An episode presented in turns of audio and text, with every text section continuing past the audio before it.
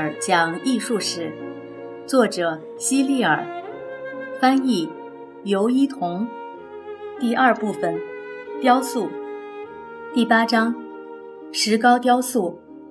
小时候，我经常去博物馆，那里摆放着所有古希腊著名雕塑的复制品，它们都是用石膏做的，所以又被称作石膏雕像。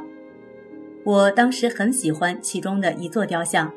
但是后来我才知道，其实那座雕像比起我上一章介绍的那些塑像，真的是差远了。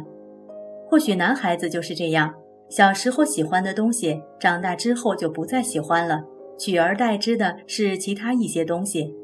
那座雕像的名字叫“垂死的决斗士”。我问爸爸：“什么是决斗士呢？”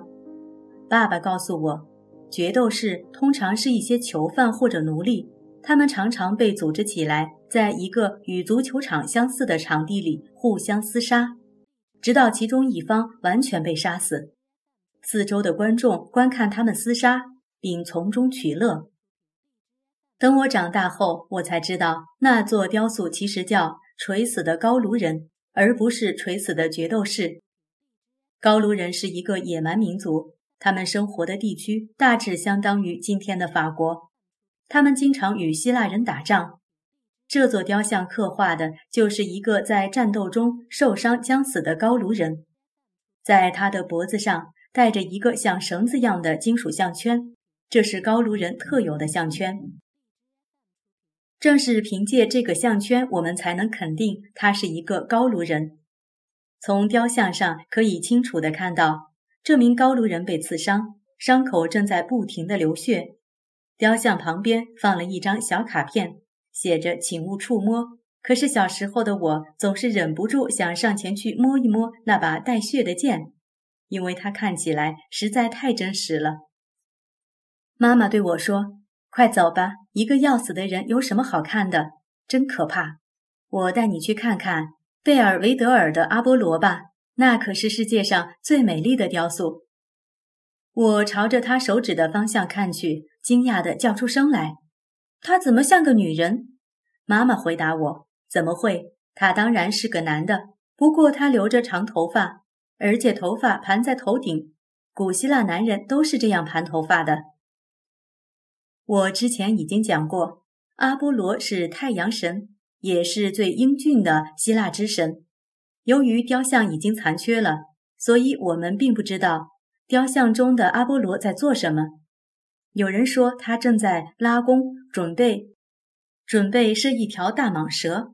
那条蟒蛇大而凶猛，任何人接近它都会被咬死。也有人说阿波罗左手拿的是美杜莎的头，好让他的敌人看到美杜莎的眼睛后全部变成石头。除了阿波罗外，米涅尔瓦。和珀尔修斯都曾经利用美杜莎的头来杀敌。贝尔维德尔在希腊语中的意思是好看的、美丽的。但是这座阿波罗像被称作贝尔维德尔的阿波罗像，并不是因为它很好看，而是因为它如今被放置在罗马梵蒂冈博物馆里一个名叫贝尔维德尔的画室里。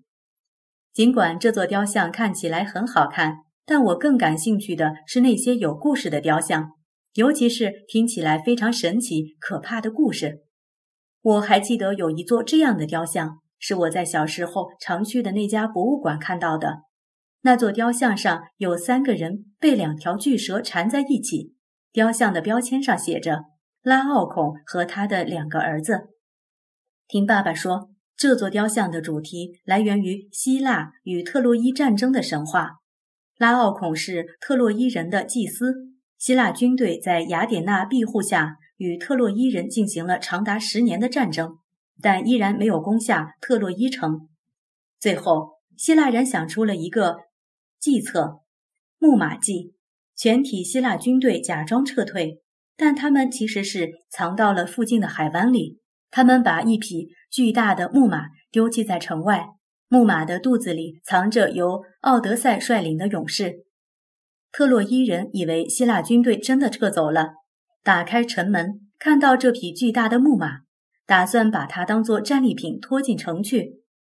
此时，祭司拉奥孔出来阻止特洛伊人将木马拉进城，并警告说，这很可能是敌人的诡计。拉奥孔的行为触怒了雅典娜女神，因为这将破坏她的计划。于是，雅典娜女神施法从海中换来两条巨蟒，把拉奥孔和他的两个儿子都活活缠死了。一百九十一页就有这幅雕塑的图片。特洛伊人看到拉奥孔死去后，以为拉奥孔是因为撒谎而遭到天谴。特洛伊人也更加相信他的警告并不能算数，于是就把木马抬进城里。夜里，藏在木马中的勇士出来打开城门，城外的希腊军队一拥而上，攻下了特洛伊城。据说这座雕像是由三位雕塑家共同完成的。我发现有些人，尤其是小男孩。很喜欢看那些表现痛苦的画像和雕塑，我小时候也喜欢看。不过，要是现在让我挂一幅这样的画像，或是放一座这样的雕像在我的房间里，我可不愿意总是看到他们。但古时候的人们好像特别喜欢看杀戮的场面，以及反映这种题材的画像和雕塑。他们经常一边观看决斗厮杀的血腥场面，还一边津津有味地吃着午餐。尤其看到有人因受伤而呈现出无比痛苦的神情时，他们往往还表现出无比的兴奋。直到今天，仍有一些人喜欢看斗牛比赛，或者参观正在屠杀动物的屠宰场。我长大后，很多以前喜欢的雕像，现在都不喜欢了。但有一座雕像，我对它的喜爱一直没有改变过。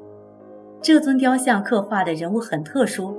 既不是神，也不是英雄人物，甚至连成年人都算不上，而是一个正在给自己的脚拔刺的小男孩。从这座雕像，我们可以知道，今天那些光着脚丫的小孩子和那些在两千多年前喜欢光着脚丫的孩子们是一样的。最后，我还要介绍的一座雕像，它是在公元前二八二年创作的。是一座高达三十多米的太阳神赫利俄斯的青铜雕像。这座雕像叫罗德斯岛巨像，是世界七大奇迹之一。雕像中的太阳神两脚分开，手持火把，站立在罗德斯岛港口的入口处。所有进出港口的船只都要从他的两腿间穿过。后来不知道是什么原因，也许是因为地震，这座巨像倒塌了。它的碎片被人们当成废品卖掉了。由于这座雕像实在是太庞大了，没有人能对它进行仿制，所以直到今天，我们也看不到它的仿制品。